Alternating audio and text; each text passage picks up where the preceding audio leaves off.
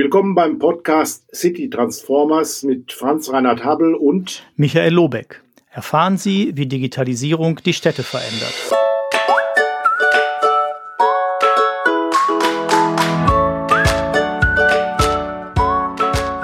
Ja, ich äh, komme gerade vom äh, Flughafen und äh, die Lage dort ist in der Tat bitter. Es gibt äh, kein offenes Geschäft, kein Café, keine Getränke. Und äh, interessant war, dass die Prozeduren sich auch äh, bei der Landung geändert haben.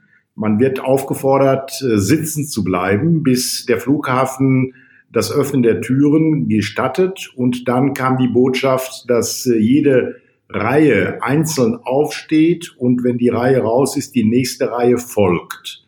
Ein interessantes Verfahren, um äh, möglichst mhm. Ansammlungen von Menschen zu vermeiden. Das Interessante war, und jetzt komme ich auch äh, schon ins Gespräch mit Herrn Lobeck, das Interessante war, dass äh, das Flugzeug war ausgebucht. Alle, die dort waren als Passagiere, kollektiv sich so verhalten haben, dass keiner zwischendurch aufstand, möglichst schnell rausgehen wollte. Mhm. Ähm, das hat mich etwas überrascht. Ähm, ist das ähm, typisch für uns, dass wir uns in solchen kritischen Situationen äh, kollektiv verhalten, um einfach ja eben dem auch Rechnung zu tragen, was uns äh, mitgeteilt wird, was wir machen sollen. Also ich hatte damit gerechnet, dass doch mehr Leute unruhig werden und einfach sagen, na ja, das war eine Ansage, aber davon kennen wir viele, wir legen mal los.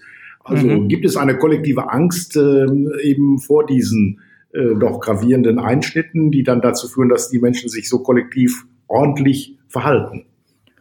Ja, ich habe schon das Gefühl, also jetzt in meinem, meinem Umfeld und auch in, in der Öffentlichkeit habe ich das den Eindruck, dass ich sag mal 95 bis 98 Prozent sind sehr einsichtig verstehen, dass es sich um eine Lage handelt, wo einfach dieses Virus weiterhin äh, eine, eine Bedrohung darstellt, was auch gefährliche Folgen hat. Ich, so langsam kriegt man ja auch mit, dass das im Zweifel auch ein bisschen mehr sein kann als äh, nur die äh, die angegriffene Lunge, die dann, äh, wenn es gut läuft, wieder äh, ausheilt, sondern dass auch Folgeschäden da sein können. Also ich habe schon das Gefühl, dass die allermeisten äh, Mitbürgerinnen und Mitbürgern schon den Ernst der Lage verstehen, bis halt auf ein paar wenige, die aus welchem Grunde auch immer äh, entweder Dinge nicht verstehen, nicht verstehen wollen oder ihr Süppchen kochen.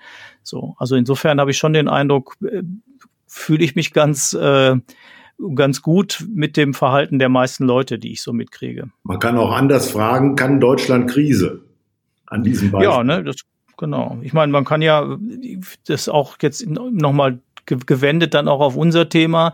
Ähm, ich finde ja, dass die, dass es ja viele jetzt Versuche gibt, einfach damit sehr konstruktiv umzugehen auch. Also in dem Rahmen, in dem es möglich ist. Und trotzdem hören wir nicht auf, äh, auch kritische Fragen zu stellen. Ja, jetzt letztens nochmal die Berliner Datenschutzbeauftragte, die nochmal gesagt hat, dass alle oder fast alle, bis auf wenige Ausnahmen, Videokonferenzen eigentlich auf, allein aufgrund des Auftragsverarbeitungsvertrages äh, unzulässig sind, also weil die schlicht und einfach nicht rechtskonform arbeiten nach deutschem Recht also das heißt, wir machen beides. Ne? Wir nutzen das alle, wir diskutieren das kritisch und äh, ich habe schon das Gefühl, das ist eine sehr, also für meine Begriffe sehr vernünftiger Umgang damit. Ich habe heute Morgen noch eine Meldung gelesen von einem Start-up, was sogenannte Frequenzmessungen macht. Also wie sind die Frequenzen von Besuchern äh, vor äh, öffentlichen Gebäuden wie äh, Hallenbäder beispielsweise, aber auch vor Geschäften auf mhm. öffentlichen Plätzen und Straßen ein Unternehmen, was, äh, glaube ich, in Bonn eine solche Untersuchung gemacht hat. Der Wirtschaftsausschuss der Stadt Bonn hat sich ein Dokument äh, vorlegen lassen, wo auch äh, mit verschiedensten Datenbeständen diese Frequenzen äh, analysiert werden können, auch gewisse mhm. Vorhersagen damit möglich sind und auch Steuerungsmöglichkeiten bestehen, um äh, Ballungen oder Ansammlungen von größeren Menschenmassen zu vermeiden. Also auch hier wird ja stark äh, Technik eingesetzt, auch mhm. ähm, eben digitale Technik, um zum Beispiel da äh, entsprechende Informationen zu bekommen und dann sein Verhalten vielleicht entsprechend anzupassen. Kennen Sie das ja, in Bonn? Jetzt, ich, ich kenne just, ich glaube, ich kenne kenn das, wenn, wenn es das Unternehmen ist, äh, was, was ich jetzt im Kopf habe, die machen so, so Laserscan-Messungen von, von Frequenzen.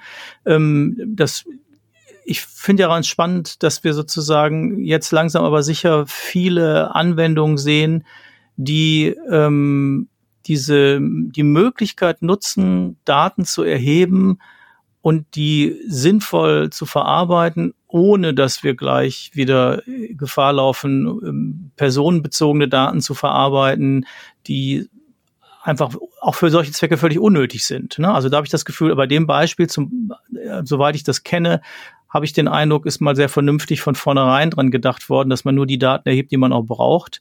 Also im Sinne einer Datensparsamkeit, ohne jetzt darauf zu verzichten, Möglichkeiten zu nutzen. Das finde ich mal ein sehr gutes Beispiel dafür. Also offenbar macht die Krise ja auch kreativ. Wir sehen das an solchen Unternehmen, äh, die jetzt äh, mit diesen Dienstleistungen dann auch an Städte herangehen und entsprechende Leistungen und Dienste anbieten, um damit auch äh, Politik in die Lage zu versetzen, zu steuern. Das finde ich sehr gut und äh, auch sehr wichtig, vor allen Dingen auch aus ähm, deutschen Landen GovTech-Startups äh, quasi zu ermuntern und mhm. auch ernst zu nehmen, wenn solche neuen Innovationsansätze kommen, um äh, damit auch das eine oder andere voranzubringen. Ja, also finde ich auch sehr, sehr positiv. Also das ist wirklich ähm, eine ne ganz, ganz äh, begrüßenswerte Sache. Ich habe letztens, wir waren ja, äh, weiß nicht, vor ein paar Tagen zusammen auf so einer ähm, Online-Konferenz, also zumindest teilweise, zeitweise ist ja das Schöne an den Online-Konferenzen, dass man auch wieder, äh, wenn man dann andere Themen hat, schnell auch wieder weggehen kann. Da fand ich ja auch nochmal, dass sehr viele gute Beispiele, also jetzt aus Deutschland, Österreich und Schweiz in dem Fall äh, genannt worden sind, wo ähm, in dem Fall ähm, Verwaltung ähm, guckt, also verwaltungsgetrieben, zivilgesellschaftsgetrieben. Man schaut, wie man Innovation in ja, in, in Verwaltung, in unser Miteinander und Miteinander gestalten der Stadt bringen kann, über sogenannte Innovationslabore und Living Labs. Bevor, äh, bevor wir darauf eingehen, vielleicht noch mal kurz unser Hinweis, warum wir uns heute hier treffen und äh, was unser Hauptthema sein wird. Unser Hauptthema wird sein, die Fähigkeiten äh, digitaler Art in der Verwaltung mal zu hinterfragen. Sind wir digital kompetent? Brauchen wir hier weitere Unterstützung? Wie ist die Lage? Wie ist die Perspektive? Das werden wir heute in den Mittelpunkt auch unseres Podcasts stellen, aber gleichwohl zunächst mal zu der Veranstaltung Innovationslabore und Living Labs, die von der äh, Open Government, vom Open Government Institut äh, in Friedrichshafen äh, jetzt Anfang der Woche durchgeführt wurde und ähm, auf den Nenner gebracht. Das war eine sehr ja, beeindruckende internationale Veranstaltung, die von Professor Jörn von Lucke organisiert wurde. Er hatte auch eingeladen. Äh, es ging um äh, Innovation, es ging um Innovationslabor. Meine Frage auch in dieser äh, Runde hier, in diesem Gespräch, kann Verwaltung überhaupt Innovation? Oder muss man da nicht äh, so stark Pfade verlassen und experimentieren, dass man Regeln verletzt? Und damit in Schwierigkeiten gerät, wenn man Innovationen in Verwaltungen lauffähig machen will, Herr Lobeck. Ja, ich fand, das war, also war wirklich ein spannendes Thema auch eben auf dieser Konferenz, weil die, also ich sag mal, es gab zwei, für mich gibt's da zwei, zwei Schlussfolgerungen raus, nochmal. Ähm, die jetzt meine Beobachtung auch durchaus unterstützen. Das einmal ist, dass, dass Verwaltung sehr wohl Innovation kann und das wurde auch an den vielen Beispielen genannt. Also ich sage jetzt mal ein paar, die, die da auftauchten. Da gab es jetzt eins aus der Wissenschaft Smart Government Lab der Uni St. Gallen, was äh, Professor Schädler vorgestellt hat. Dann aber auch zwei Beispiele aus Ulm, der wahrscheinlich äh, das Verschwörhaus, was vielen bekannt ist, und dann aber noch einen neuen Kreativraum im Verwaltungslabor der Stadt Ulm. Dann gab es ein Beispiel von den schweizerischen Bundesbahnen Nachbarn, die sich selbst so als so halb privat, halb öffentlich verstanden haben. Die machen auch ein Smart City Lab in Basel. Und dann gab es ein schönes Beispiel aus der Stadt Wien, äh, was Herr Heilig vorgestellt hat. Ähm, Pace, digitale Innovation und Fastlane, also quasi, wie kriegt man eine schnellen, kleine Gruppe, die, die was bewegen kann im Digitalen, in auch die große Verwaltung. Also auf der einen Seite würde ich sagen, ja, das sind alles Innovationen ähm, des Verwaltungshandelns und der Frage, wie Verwaltung mit Politik, Öffentlichkeit, Wirtschaft, Wissenschaft umgeht, also mit der Stadtgesellschaft. Wie kann man denn eine Breitenwirkung überhaupt erzielen? Sie sprachen gerade an von dem Modell in Wien, wo es um schnelle Zugänge auch ging. Und äh, die Frage, die ich mir stelle, wie gelingt es aus diesen Laboren heraus, auch äh, Anwendungen dann lauffähig zu bekommen in der Tagesarbeit, in der Praxis. Ähm, was muss da geschehen, weil vieles ja noch experimentell auch vielleicht nicht ganz fertig ist am Anfang. Wie reagiert darauf die Verwaltung und wie kann man möglicherweise die Ergebnisse aus solchen Laboren breiter und schneller in die Verwaltung hineinbringen?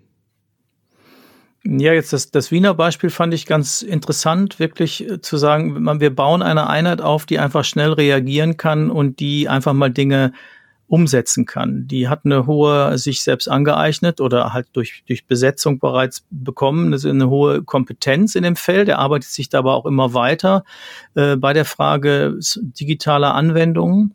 Ähm, und die kann dann halt schnell mal reagieren. Jetzt ein Beispiel war jetzt von der, der Covid-19 ähm, Pandemie, wo sie einfach relativ schnell Tools entwickelt haben, die dann die Stadtverwaltung nutzen kann und einsetzen kann.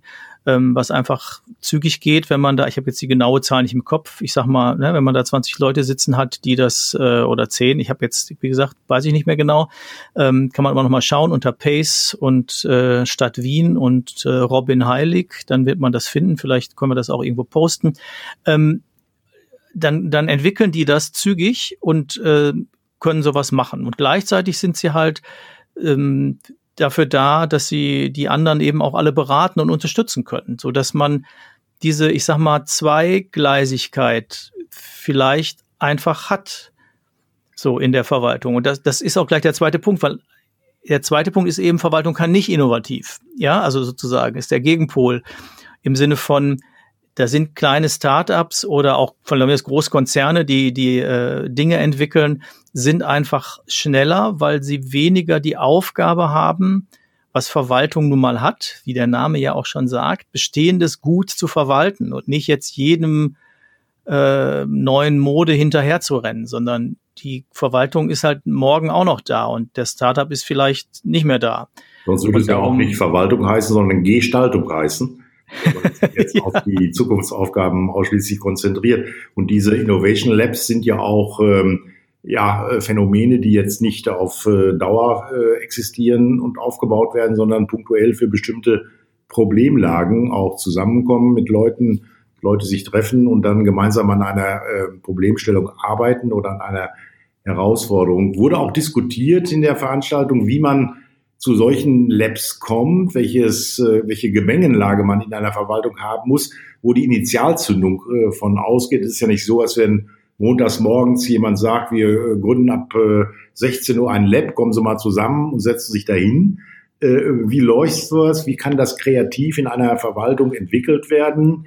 Bedarf es da Beispiele? Wäre es schlau, auch Leute aus der Verwaltung mal in andere Innovationslabore mal zu schicken, zu hospitieren? Mal zu schauen, was passiert da, um mit den Erkenntnissen zurückzukommen, das mit der eigenen Organisation, mit der Verwaltung, mit der Verwaltungsführung, aber auch mit den Personalverantwortlichen zu spiegeln, um dann entsprechende ja auch Freiräume zu schaffen, in denen solche Labore auch wirken können.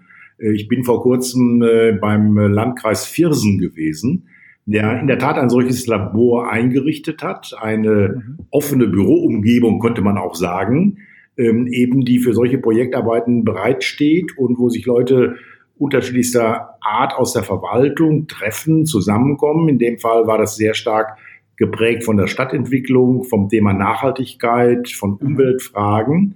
Und siehe da, als ich das, äh, das ähm, Lab dieser Einrichtung besuchte, waren sechs, sieben Menschen dort äh, in Interaktion zusammen, sprachen, diskutierten miteinander auch die Raumstruktur war so entsprechend aufgebaut, dass man eben nicht in Einzelbüros saß, sondern sehr viel freie Flächen hatte, Tische, Gemeinschaftstische, wo man mit vier, fünf, sechs Leuten gut sitzen konnte, wo man Kaffee trinken konnte, wo auch entsprechende ähm, Arrondissements mit Blumen und so weiter äh, da das Ganze etwas ähm, äh, attraktiver machte bis hin mhm. zum Fußboden. Also eine interessante Gestaltung, auch mit moderner Technologie, mit Screens an den Wänden, die eben ohne Kabelverbindung gleich eine äh, Verbindung aufbauen jetzt zu anderen, wo man mhm. eine entsprechende Videokonferenzen machen konnte. Also ein Environment, was mir sehr gefallen hat und was jetzt äh, auch relativ neu ist im Landkreis Viersen. Und die Idee war, jetzt mal anzufangen, auch mit dem eigenen Kernteam. Die haben so ein mhm. Kernteam Modernisierung und sagen sich, äh, wenn wir überzeugend in andere Verwaltungen hineinwirken wollen, immerhin hat der Landkreis, glaube ich, 800 oder sogar noch ein paar mehr Mitarbeiter, da müssen wir vorangehen, müssen auch das selbst leben. Erst dann können wir andere überzeugen, wenn wir von der Sache selbst überzeugt sind. Ich fand diesen Ansatz, dass sozusagen im eigenen Orga-Team, was mhm. unter anderem jetzt auch Technik, Personal und ähm, ähm, die Bereiche ähm, der sonstigen Fazilitäten, die man braucht, eben in einer Einheit zusammenführt, dass das dort äh, ja zum jetzt zum Standard wird und auch gut angenommen wird und von den Mitarbeitern auch wertgeschätzt wird. Also Frage an den Kollegen Lobeck, wie kriegt man eine solche Innovationseinheit geboren? Ähm, was muss man machen? War das auch Gegenstand der Konferenz jetzt äh, vor einigen Tagen ähm, an der ZU in äh, Friedrichshafen? Ja, es war so ein bisschen Thema. Ähm, ich sag mal, beim der, der Stefan Kaufmann beim Verschwörhaus in Ulm, das ist jetzt nicht direkt die, die passende Antwort, weil das keine eigene Verwaltungseinheit eigentlich ist, ähm, sondern die Plattform für die Zivilgesellschaft, ähm, hat so einen schönen Satz gesagt, im, im Nachhinein sieht's aus, als sei es ein Plan gewesen. Ähm, und macht damit so ein bisschen deutlich, äh, was Sie auch schon angesprochen haben, es müssen viele Sachen zusammenkommen, glaube ich, um das möglich zu machen. Und wie so oft braucht man natürlich irgendeine politische Rückendeckung. Das heißt, man braucht schon oben an der Spitze Leute, die das mittragen. Also ob es jetzt wie in Ulm dann auch äh, der Bürgermeister ist oder äh, an anderen Stellen vielleicht auch nur Dezernenten oder sowas. Aber natürlich braucht man da relativ weit oben Leute, die sagen, okay, wir machen das mal, wir probieren das aus, ähm, das scheint uns sinnvoll zu sein und wir führen das, führen das durch. Und ich finde jetzt das Beispiel aus Viersen eigentlich ganz schön, weil man dann ja auch noch mal guckt, also viel oft hängt es ja einfach an Ressourcen. Also wenn wir darüber sprechen, wie die digitale Kompetenz in Verwaltung und vielleicht auch in Politik ähm, vorhanden ist, dann ist es ja ganz oft so, dass es ähm, an Ressourcen mangelt. Das heißt, die Leute, die sind eigentlich, also jetzt mal erstmal in ihrem Alltag als nicht öffentliche Angestellte oder Beamten, kennen die das ja fast alle. Also jetzt nicht immer in allen Finessen, aber ich sag mal, der, der Basis, in der Basis ist es ja schon recht digitalisiert. Und dann letztens hatte ich halt ein Gespräch in einer Wirtschaftsförderung, also jetzt online, ich, ich zu Hause und der Kollege in der Wirtschaftsförderung, und der musste dann mal ein bisschen durch die Räume gehen, bis er ein stabiles WLAN gefunden hat. Ähm, das ist natürlich ein Problem. Oder ein anderer sagte mir, ja, er wird jetzt gerne ähm, Konferenzen, auch so, so Webinare machen ähm, wobei ich jetzt gerade gelernt habe, dass der Begriff geschützt ist. Man darf, also eigentlich darf man nicht Webinar sagen, sondern muss dann Online-Seminar oder sowas sagen. Aber ja, da gibt es auch schon wieder, gibt schon wieder Gegenäußerungen zu. Also äh, das sollte man vielleicht dann äh, doch noch mal hinterfragen, ob das wirklich jetzt so apodiktisch ja. äh, unmöglich geworden ist. Äh, die ja. äh, letzten Rechtsmeinungen gehen dahingehend, dass das Wort nicht schützbar ist. Also gemacht, gemacht. Ja. Wir sollten keine Ängste haben und zunächst erstmal ja. Webinar weiterarbeiten. Ähm, ja. Jetzt, äh, da würde ich sagen, äh, ist noch kein Stoppschild im Raum. Ja, ja, das, das Beispiel war aber interessant, weil der Kollege dann sagte, er würde jetzt eigentlich gerne mit ähm, Einzelhändlern oder, oder Unternehmen äh, sowas machen, aber er hätte kein Headset. Ja, und das wird irgendwie nicht funktionieren. Wenn er das über die Beschaffung beschafft, dann kann er da irgendwie in einem halben Jahr mit anfangen. So, und dann geht er jetzt halt einfach in den Mediamarkt und kauft sich eins. So. Ähm, das finde ich einerseits wunderbar, ja, zu sagen, ja gut, ich kümmere mich jetzt einmal selber drum, aber andererseits natürlich auch ein bisschen ein, ähm, eine Situation, die eigentlich ja auch auf der anderen Seite nicht, nicht tragfähig ist, dass sozusagen wir auf die Dinge nicht reagieren können, sozusagen. Das finde ich schon, schon ein Problem. Also insofern auch nochmal, dass so dieses Wechselspiel, glaube ich, ist da. Auf der einen Seite gibt's, glaube ich, viel Kompetenz bei den einzelnen Personen, die da sind und auch, auch den Willen, Dinge zu tun. Ähm, und ähm, wenn man schafft, die eine geeignete kritische Masse an Personen, die an auch noch was zu sagen haben, zusammenzukriegen, dann glaube ich, kann man solche neuen Situationen aufbauen und kann auch Stück für Stück an einzelnen Stellen da ein bisschen was verändern. Ich glaube aber, dass es gut, dass wir gut daran tun, jetzt nicht das quasi das Kind mit dem Bade auszuschütten, wie man so schön sagt, und jetzt soll überall die Verwaltung an allen Stellen plötzlich nur noch äh, innovativ, flexibel und neu sein. Ich bringe mal so das Beispiel, ich würde ja auch gerne nicht, nicht gerne von einem besonders, ähm, also andersrum, ich würde gerne, wenn ich einen, einen Gehirntumor habe, von einem zuverlässigen Chirurgen äh, operiert werden und vielleicht weniger von einem gerade besonders kreativen. Also so, ähm, dann finde ich an einigen Stellen das ist bei dem Beispiel sicherlich äh, richtig, aber wenn es jetzt um den Friseur geht, da könnte man ja mal ein bisschen großzügiger sein. Okay, ja, das Vielleicht stimmt. nicht so sehr auf die äh, äh, Hauptqualifikation achten, sondern auf das Drumherum. Äh, ja. Wäre ja vielleicht auch mal ein Ansatz, äh, sich in bestimmte Bereiche zu begeben, wo man eben auch gewisse Risiken hat, aber gleichwohl auch äh, dadurch, dass es Risiken gibt, auch besondere Dinge bekommen kann und äh, dann sich nachher freut über Veränderungen auch die passiert sind dann vielleicht.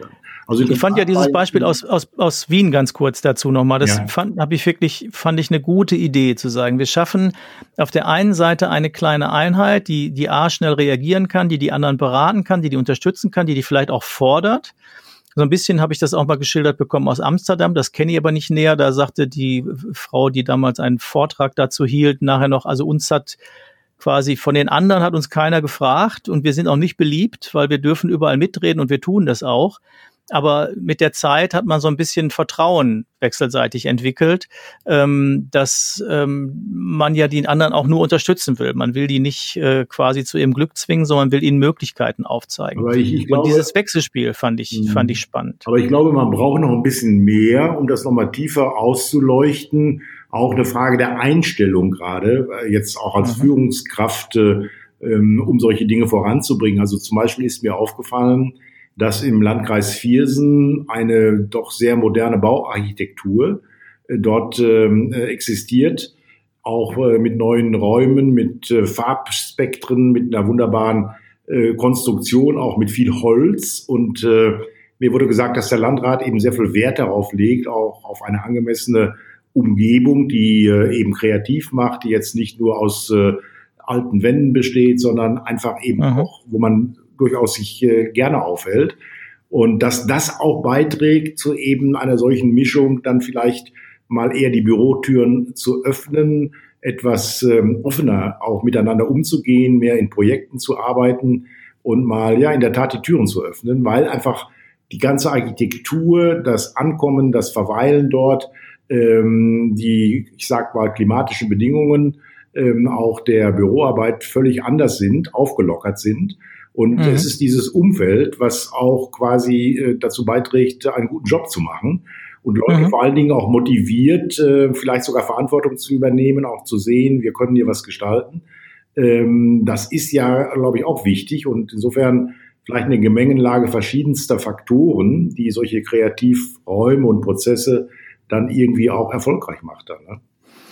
Ja, das, das glaube ich ganz sicher. Also ich meine, das ist ja, im Endeffekt ist das ja so ein bisschen ähm, so eine Wechselwirkung, was man auch alles in, in Coworking Spaces sieht, wo man feststellt, die sind ja jetzt nicht nur erfolgreich, äh, weil, keine Ahnung, jetzt der, der viel unterwegs ist, zwischendurch mal zwei Stunden irgendwo ein Bürozimmer findet, sondern die werden ja auch völlig genutzt, um eben genau diese kreative Atmosphäre miteinander irgendwie ja, zu erzeugen. Ja, das ist ja nicht, das kann man ja auch nicht einfach herstellen. Das ist was, was wächst, was ähm, man man miteinander macht, aber wofür natürlich ähm, gewisse räumliche Rahmenbedingungen hilfreicher sind als andere.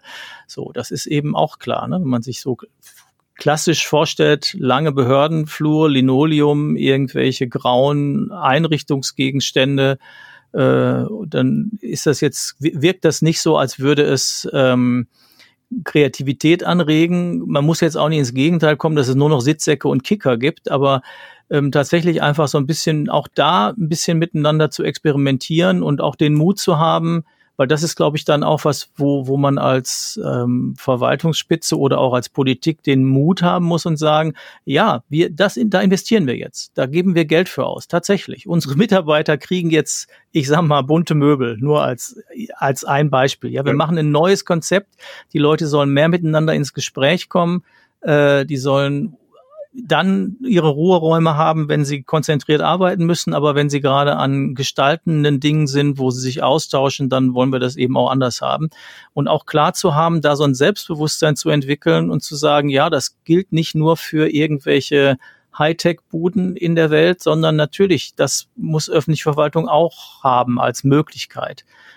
Na, das finde ich also eine völlig klare Situation, wenn man irgendwie ja. Das gilt auch für andere Räume. Ja, wir sehen das ja ganz viel in, in Bibliotheken, die zu dritten Orten ausgebaut werden, wo man sich gerne aufhält, wo man auch mal einen Kaffee kriegt, wo man auch nett sitzen kann, wenn man jetzt gar nicht gerade ein Buch ausleihen will, sondern einfach, weil das ein schöner Ort ist, wo man gerne hingeht äh, und sich gut aufhalten kann. Aber das ist auch eine Frage, eine Frage der Einstellung dem Bürger gegenüber. Äh, haben wir ein Subordinationsverhältnis von oben nach unten sozusagen? Oder ist der Bürger für uns Partner, dass wir mit ihm auch ins Gespräch kommen wollen, dass wir ihn auch entsprechend äh, anders ansprechen und eben nicht ihn durch dunkle Flure erst äh, schicken müssen, um dann äh, nach einer langen Odyssee zu einem Amt, zu einem Amt, zu einer Amtstür zu kommen. Also die Frage ist, wie weit können wir Verwaltungsgebäude auch öffnen in die Stadtgesellschaft hinein, auch Ortsverlagerungen möglicherweise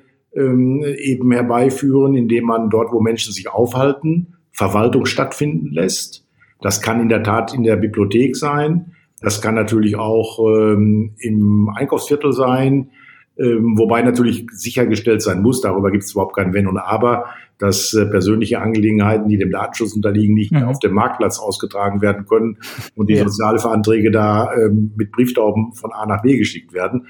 Völlig selbstverständlich. Aber es gibt natürlich viele Bereiche, wo einfach, äh, glaube ich, eine offene Verwaltung, auch eine offene Gebäude- und Baukultur haben sollte, um das eine mit dem anderen zu verbinden und auch ein Signal zu setzen, hey, wir sind für euch da, wir haben einen öffentlichen Raum im weitesten Sinne, der von vielen auch in der Stadtgesellschaft belebt werden kann und wo alle sich auch gleichberechtigt entsprechend äh, aufhalten können. Ich will das Thema jetzt mal ein bisschen wieder ähm, auch ähm, auf die Spur bringen, was ähm, digitale Fähigkeiten betrifft. Wir hatten uns ja am Anfang verständigt darüber, uns auszutauschen, digitale Fähigkeiten in der Verwaltung. Und meine konkrete Frage an Sie, Herr Lobig, haben wir diese Fähigkeiten? Was sind überhaupt digitale Fähigkeiten? Geht es darum, dass ich eine Excel-Tabelle ähm, öffnen kann und befüllen kann? Geht es um die reine Technik, wie ich ein Gerät bediene? Oder was ist digitale Kompetenz und was sind digitale Fähigkeiten? Was verstehen Sie darunter? Ja, ich würde sagen, es sind zwei, zwei große Komponenten. Das kann man auch damit doch mal deutlich machen, dass man vielleicht zwei Begriffe dafür benutzt. Das eine wäre so diese Digitalisierung. Das ist mehr, finde ich, die Fähigkeit, dass ich weiß, wo geht denn dieser Rechner an und was sind denn für Programme da drauf und so die Grundfähigkeit, die zu bedienen ähm, und damit umzugehen. Das ist so ein Punkt, der ist so ein bisschen näher an der Technik. Das ist nicht nur Technik, das ist ein bisschen mehr, aber ähm, okay, das ist so diese Richtung. Und die zwei, der zweite Teil, ähm, den könnte man vielleicht Digitalität nennen. Das zitiere ich jetzt aus einem Buch von Felix Stalder, Kultur der Digitalität. Der hat mal, äh, weiß gar nicht, wie alt das ist, nicht, nicht riesig alt, wie man sich denken kann. Ich guck mal kurz, ich greife da kurz hin. Edition Surkamp, Felix Stalder, Kultur der Digitalität, zweite Auflage 2017. Ähm, und der hat in seinem Buch drei ähm, Elemente beschrieben, die für ihn zu dieser Digitalität gehören, also nicht nur zu dem quasi mehr technischen bedienen können. Und das fand ich interessant. Ähm, das ist einmal, nennt er das Referenzialität, also klingt jetzt sehr abstrakt, ich sage da gleich was Konkreteres zu, Gemeinschaftlichkeit und Algorithmizität. Also damit beschreibt er quasi, wie ist heute, was ist der Kern dieses Digitalen. Und damit, da komme ich dann auch drauf, was sind das eigentlich für Kompetenzen. Und wenn ich jetzt ähm, sozusagen dieses erste nehme, diese Referenzialität, damit meint er quasi, laufend und ständig Be Bezüge herzustellen und vernetzt zu sein, würde ich jetzt mal vereinfacht versuchen äh, zu sagen. Das heißt, wenn ich es vergleiche mit einem Buch, ist halt eine Internetseite per se quasi auf Links angelegt. In einem Buch kann man auch verweisen, aber die Grundlogik des Buches ist, man liest es von vorne nach hinten. Und bei einer Webseite ist die Grundlogik sozusagen, das ist verlinkt mit allem anderen. Dieser Punkt Gemeinschaftlichkeit äh, ist der, dass man im Web quasi durch auch diese Verlinkung eigentlich immer mit anderen direkt und schnell im Gespräch ist äh, und, und viele Dinge auch einfach gemeinsam entstehen. Und der dritte Punkt, diese Algorithmizität, das kann man jetzt am Beispiel sich zum Beispiel von, was weiß ich, von den sozialen Medien klar machen da entscheiden gar nicht Leute darüber, ob sie äh, das eine oder andere tun. Also das tun sie natürlich immer noch, aber es gibt vorgelagerten Algorithmus, der eine Auswahl trifft. Das kann man jetzt positiv oder negativ finden. Es kommt sicher auch darauf an, wie der das tut. Aber es ist sozusagen technisch unterstützt. Und mit diesen drei Dingen umgehen zu können, das würde ich sagen, wäre sowas wie eine digitale, also wäre eine wünschbare digitale Kompetenz. Also sowohl mit dieser Referenzialität, also zu sagen, okay, was haben wir alles vergreifbar? Wie machen wir daraus jetzt was Neues, was Relevantes für uns jetzt in diesem Moment? Ähm, diese Gemeinschaftlichkeit eben nicht ähm, alles für mich zu behalten. Also ich sage mal als Beispiel ähm, äh, zum Beispiel Kollaborationstools zu nutzen, ähm, nicht unbedingt statt E-Mail, aber vielleicht ergänzend zu, weil auch da ist die gleiche Logik. E-Mail ist von, von der Logik her erstmal eins zu eins. Natürlich kann ich in CC und kann viele adressieren, aber die Grundlogik ist eigentlich, ich schicke jemandem eine E-Mail. Okay, aber das Ganze wird ja jedenfalls nach meinen Erkenntnissen nur bedingt gelehrt. Also die Frage ist, wie kann die Ausbildung auch in diese Richtung gehen? Ich äh, weiß nicht, ob wir das schon in einem der anderen Episoden angesprochen haben. Ich war vor kurzem in einer Kommunalakademie, habe dort äh, ein Seminar gemacht und wollte mich dann entsprechend vorbereiten äh, in der Akademie selber und fand auf dem Tisch einen äh, Compaq-Laptop, den ich vor etwa 18 Jahren einmal in der Hand hatte. Mhm. Auf diesem Compaq-Laptop war dann Vista, Windows Vista und äh, PowerPoint 2010 äh, mit meinen mhm. ganzen Geräten nicht kompatibel. Selbst der Beamer war nicht richtig anzuschließen. Also wenn schon die, die Grundfazilitäten von Technikeinsatz in Ausbildungseinrichtungen nicht auf einem adäquaten, guten Stand sind, wie soll dann jemand äh, innerhalb seiner eigenen Arbeit auf die Dinge quasi zurückgreifen können und Kompetenz erwerben, die Sie hier gerade im Dreiklang geschildert haben? Ja, würde ich, würde ich völlig bei Ihnen. Also das ist die absolute Basis. Ich meine, das ist der Punkt, da kommen wir auch nicht drum herum. Da haben wir einfach in den letzten Jahren zu wenig investiert und wir haben irgendwie den Eindruck gehabt als Gesamtgesellschaft, dass Verwaltung das nicht braucht, dass es okay ist, wenn die jetzt irgendwie langsam ihre Windows 98 Rechner umstellen. Ähm, und das ist absurd. Also das ist einfach so. Und das ist aber so ein Wechselspiel auch. Es ist, glaube ich, auch ein Punkt, wo es von Seiten von Verwaltung mehr Selbstbewusstsein braucht. Das ist, glaube ich, im Moment ein bisschen gestärkt worden. Bin ich noch nicht sicher. Mal gucken, was daraus wird. Aber ich sag mal, in der Corona-Krise ist nochmal klar gemacht worden, wo ist Verwaltung einfach notwendig und wichtig. Ähm, und wenn wir die wollen, dann muss die auf dem, auf der Augenhöhe sein mit der momentanen Entwicklung. Und das heißt, sie muss vernünftig ausgestattet sein. Also was ich vorhin auch sagte, ne, mit, mit ja, WLAN. Wir müssen, wir müssen, ich bleibe noch bei meinem Beispiel mit der Kommunalakademie. Das wird in drei Jahren auch noch so sein, wenn ich in drei Jahren wiederkomme. Das heißt, die Frage, die ich mir stelle, wie gelingt es, eine Frage der Führung wahrscheinlich, einfach auch hier zu steuern und darauf zu achten, dass bei solchen Ausbildungseinrichtungen, die ja für die Zukunft ausbilden wollen, auch die Zukunft sich wiederfindet in den Gerätschaften, die ich für diese Ausbildung brauche. Äh, allein dieses Bewusstsein zu schärfen, ähm, ist ja unbedingt dringend notwendig offenbar, weil sonst äh, wenig passiert und äh, eine Reihe von Mitarbeitern sagen, na ja, ich habe hier meinen Job und ich mache das, was mir hier aufgetragen ist und das war es auch schon. Also die Frage ist, wie kann auch in diesem gesamten Ausbildungsfeld die Eigeninitiative äh, auch äh, stärker werden. Wir können auch beispielsweise dann ähm, Vorschläge und äh, Wünsche äh, der Teilnehmer dann nachher auch eingesammelt, ausgewertet äh, werden und dann ähm, daraus entsprechende äh, Konsequenzen gezogen werden. Aber wir reden ja über digitale Fähigkeiten in der Verwaltung. Gehört da nicht auch zu, wie gehen wir mit Daten um? Äh, was sind Daten überhaupt für uns? Wie können wir damit steuern? Daten kann man nicht anfassen. Bücher, Papier kann man anfassen, Akten kann man bewegen, man kann sie archivieren, man kann sie bearbeiten, man kann sie auf den Tisch legen, man kann sie zum Vorgesetzten bringen. Äh, viele Möglichkeiten des äh, haptischen äh, Vorgangs äh, könnte man hier beschreiben. Die Frage ist so, Daten, na ja, irgendwo sind die da und ich weiß auch gar nicht, von wem die wirklich sind und sind die aktuell.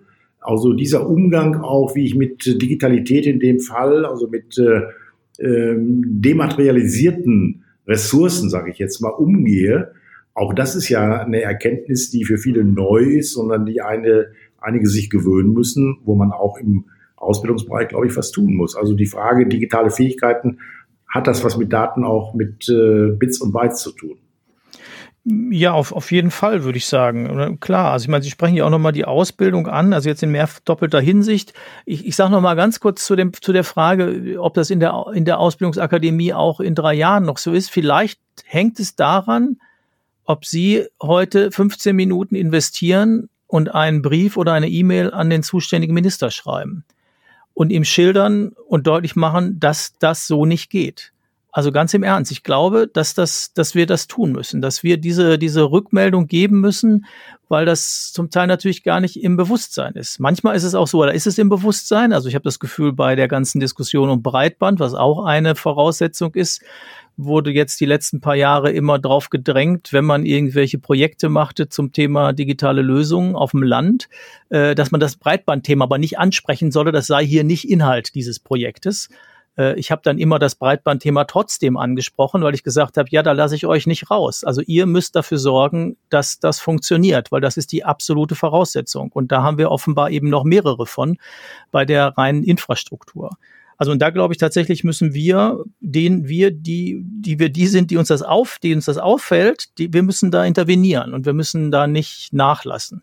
Aber nochmal auf den anderen Punkt, dann glaube ich, wenn wir das tun und die Leute auch mit Tools arbeiten können, mit denen man gerne arbeitet, ähm, und die haben auch wirklich helfen und die nicht sozusagen die Hälfte der Arbeitszeit wieder in, in Rumbasteln ähm, untergeht, dann ähm, glaube ich, müssen die diese, die natürlich sich aneignen, wie das, wie das funktioniert. Ne? Und dann auch gucken, was ist, an welcher Stelle ist es sinnvoll, mit diesen virtuellen Datenbeständen zu arbeiten, an welchen ist es vielleicht sogar sinnvoll, das Ganze noch auf Papier zu lassen, weil ich stelle mir auch immer wieder die Frage, das wäre auch eine interessante Sendung mal, ob wir mal so ein paar Stadtarchivare befragen wie die das denn eigentlich alles so sehen, weil ähm, ich erinnere mich, letztens gab es mal eine, irgendein, in irgendeinem Projekt hatte ich eine Grafikdatei. Ich kannte das Format nicht und bin dann zu Kartografen am Geografischen Institut gegangen und die sagten, ja, ich weiß jetzt nicht mehr, was es war, das ist dieses und dieses Programm. Ich schau mal, ich glaube, wir haben da hinten in der Ecke noch einen Rechner stehen, auf dem das läuft weil auf einem neuen Rechner läuft das auch nicht mehr. Und tatsächlich, das ging, wir konnten das dann noch, mal retten und sozusagen benutzen. Aber das ist ja auch eine Frage, wie, wie machen wir das? Ne? Das ist mit Papier viel einfacher, das zu archivieren, auch wenn wir immer den Eindruck haben, diese elektronischen Daten sind ja ganz leicht. Aber in der Schnelligkeit, wie sich die Dinge verändern, sind die eben nicht leicht zu mhm. archivieren. Mhm. Aber da glaube ich tatsächlich, ähm, auf der einen Seite, weil das finde ich interessant, dass Sie diese Akademie ansprechen, weil ähm, letztens hatte ich so ein, so ein Erlebnis, wo dann ähm, ich im Freundeskreis mir ein Lehrer sagte, ja, und jetzt kriegen wir das und das und dieses und jenes, aber es gibt noch gar keine Schulung, wie ich jetzt mit, keine Ahnung, Microsoft Teams oder WebEx oder ich weiß nicht mehr, was es war, umgehen soll.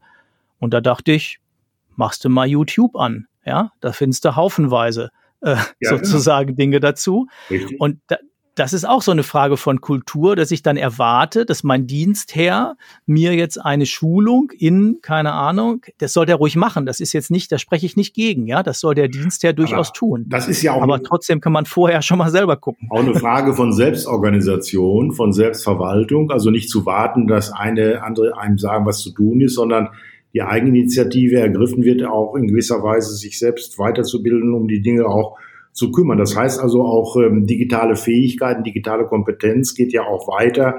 Sie hat natürlich Auswirkungen auch auf die Organisation einer Verwaltung beispielsweise. Denn äh, Digitalisierung bedeutet ja nun mal Vernetzung. Und Vernetzung bedeutet, dass äh, mehrere Einheiten zusammenwirken, sich austauschen bei Konzepten, bei der Umsetzung von Konzepten, bei der Entwicklung etc., also auch gemeinschaftlich arbeiten. Und das bedeutet letztendlich Kollaboration, also Zusammenarbeit, äh, gemeinsames Tun. Und äh, da sind wir wieder konditioniert in der klassischen Form, dass wir eine Hierarchisierung der Verwaltung haben, wo wir quasi bestimmte Aufgaben zugewiesen bekommen, die jetzt in der Abteilung gemacht werden müssen. Allerdings diese Vernetzung erlaubt ja auch ein ganzheitliches Arbeiten. Und ich gehe mal weiter, dass ich sage, warum gehen wir nicht in eine Richtung, dass wir sagen, derjenige, der in einem Projekt die höchste Kompetenz hat, der führt dieses Projekt. Und das muss nicht zwangsläufig immer der Abteilungsleiter sein, sondern es kann sein, dass in diesem Projekt ein Sachbearbeiter aufgrund seiner Qualifikation die höchste Kompetenz hat. Warum gelingt es uns nicht, jetzt in dem Fall für ein bestimmtes Projekt den Sachbearbeiter zum Teamchef zu machen, der sich von mir aus ein Team zusammensucht, auch quer der Hierarchien, ein entsprechendes Projekt aufsetzt, äh, Projektmanagement äh, Grundlagen natürlich äh, auch ähm, äh, aufgreift und umsetzt, um dann am Ende auch Ergebnisse abliefern zu können. Also mit anderen Worten, Selbstorganisation, Eigenverantwortung, ähm, Abflachung von Hierarchien, Aufbau von Teams, Verantwortlichkeiten neu zu organisieren, je nach Inhalt des Projektes. Ist das zu viel verlangt für eine Verwaltung? Ist das zu revolutionär? Äh, oder können wir das in den gegebenen Strukturen, die wir ja nun auch haben, sei es im Arbeitsrecht, sei es im Beamtenrecht, äh, sei es in der Organisationsfrage, in der Zuordnung von Aufgaben, die auf der einen Seite auch eine gewisse Legitimation brauchen und damit klare Zuständigkeiten und Abgrenzungen, können wir diese neue Form von kollaborativ, kollaborativen Arbeiten irgendwie mal ausprobieren oder wird das vielleicht schon gemacht in Verwaltung Ihrer Erkenntnis nach? Ja, ich glaube, es gibt schon, es gibt Ansätze dazu, aber da ist auch tatsächlich wieder der Punkt, es muss natürlich von oben in Anführungsstrichen gewollt und ermöglicht werden, weil ähm, wenn das nicht geschieht, dann wenn man diese Freiräume nicht bekommt, sondern eigentlich von oben gedacht wird, du machst deine Aufgabe, wie ich sie dir erkläre, äh, und ich kontrolliere kleinschrittig, dann ist es halt problematisch. Aber ich glaube, ganz so schlimm ist es nicht mehr. Aber also wirklich so in dem offenen Konstrukt, wie Sie das schildern, äh, glaube ich, findet man das noch nicht. Also ich habe letztens auch, ich weiß gerade nicht, nicht mehr in welcher Stadt, aber es war in einem, in einem Konzeptantrag geschrieben. Ähm, das war die Stadt Herrenberg, da hatten wir uns ja schon mal ansatzweise unterhalten. Ja. In der Nähe von Stuttgart, die beim Ja, genau, das war dieses, dieses Projekt, genau. teilgenommen haben. Da ja, genau, letzten genau. Talk drüber uns unterhalten. Ja, genau, genau. Das war ein gutes Beispiel, fand ich, wo die das mal so gemacht haben. Aber ich habe jetzt noch was anderes im Sinn, wo ich eben auch gesagt habe, ja, und wenn ihr ein Projekt macht, dann schreibt das doch intern aus und dann kann sich bewerben, wer mag, sozusagen. Ob der sonst Tiefbau macht oder IT, ist völlig Schnuppe. Und das finde ich halt tatsächlich nochmal so ein Punkt, aber das ist was, was man von oben auch ermöglichen muss, weil es nützt ja auch nichts, wenn dann der Sachbearbeiter als Projektleiter oder die Sachbearbeiterin als Projektleiterin dann ähm, Dinge organisiert und tut und dann nachher aber, weil auch noch eine Dezernentin oder Dezernent in dieser Gruppe ist, der oder die dann aber blockiert und keine Ressourcen freigibt. Ja, also das ist ja auch, äh, da muss man ja ein bisschen, das müssen wir ja alle miteinander üben, ist mein Eindruck. Wir, ne? nähern, wir, alle wir nähern uns dem Ende dieser Sendung. Es war wie immer kurzweilig, aber ich möchte noch ein Thema zum Schluss aufgreifen, was man ja häufig hört, wenn man das Thema digitale Kompetenz anspricht und auch sagt, okay, wir müssen was machen. Dann kommt gleich der Einwand, ja, wenn das so ist und das Zertifikat X oder Y ausgehändigt wurde, dann muss ich meine Leute ja auch anders bezahlen. Die Tarifordnungen sehen das vor und dann habe ich gleich eine Schieflage und ein Problem mit meinem Personalhaushalt. Äh, ist das berechtigt und was antworten Sie, wenn Sie solche Gegenargumente hören? Macht die Leute nicht so schlau, weil sie dann äh, anders eingestuft werden müssen, um es mal ganz lapidar und brutal zu sagen. Nee, ich würde das Gegenteil sagen, ja, macht sie so schlau und bezieht sie mit ein in der Frage, wie wir die Organisation so gestalten können, dass sie ressourceneffizient arbeitet und vielleicht an der einen oder anderen Stelle Dinge dann auch gar nicht mehr machen muss, sondern dass die dann entweder von den Bürgern selbst erledigt werden oder aber, dass wir die auch outsourcen ähm, je nach je nach Aufgabe natürlich, aber dass wir gemeinsam versuchen, diesen Organisationen, die wir da haben, wir als Stadtgesellschaft, weil das sind ja in Anführungsstrichen unsere Angestellte, die unser Leben leicht organisieren sollen, also so organisieren sollen, dass wir das vernünftig miteinander leben können, dass wir da eine vernünftige Ausstattung hinbekommen, auch personell und auch in der Weiterentwicklung. Also das hat auch was mit Wertschätzung zu tun. Und Wertschätzung bedeutet natürlich, beide Seiten äh, auch wertzuschätzen und den ausgebildeten, qualifizierten Mitarbeiter auch entsprechend äh, zu würdigen, ihm die Möglichkeiten äh, der Weiterentwicklung zu geben, auch in der verdienstlichen, im Verdienst sozusagen äh, mehr tun zu können. Also äh, insofern geht es um partnerschaftliche Vorgehensweisen hier, glaube ich, wenn man erfolgreich sein will. Ja, das würde ich auf jeden Fall sagen. Also letztens habe ich nochmal mit einem Kämmerer darüber gesprochen, der sagt halt auch, ja, natürlich muss ich einfach gucken, dass ich, dass ich die Leute vernünftig bezahlen kann, weil sonst kriege ich die ja gar nicht mehr. Ja, also gerade im digitalen Umfeld im Moment ist es überhaupt nicht leicht, wenn Städte jetzt Smart City Konzepte entwickeln und die auch mit Personal hinterlegen wollen. Mit schlechten Tarifangeboten kriegt man die nicht. Also nur die höhere Sicherheit ist für einen Teil der Leute, die man haben will und die vielleicht auch gerade besonders kreative Inputs bringen, nicht das Attraktivste, was man ihnen bieten kann. Wir bedanken uns bei allen Zuhörerinnen und Zuhörern, die bis zum Schluss ausgehalten haben, uns gefolgt sind. Es hat uns Spaß gemacht, wie immer. Wir werden weitere Sendungen auch produzieren. Seien Sie uns gewogen. Ich bedanke mich bei ähm, Michael Lobeck auch äh, für seinen äh, sehr wertvollen Input.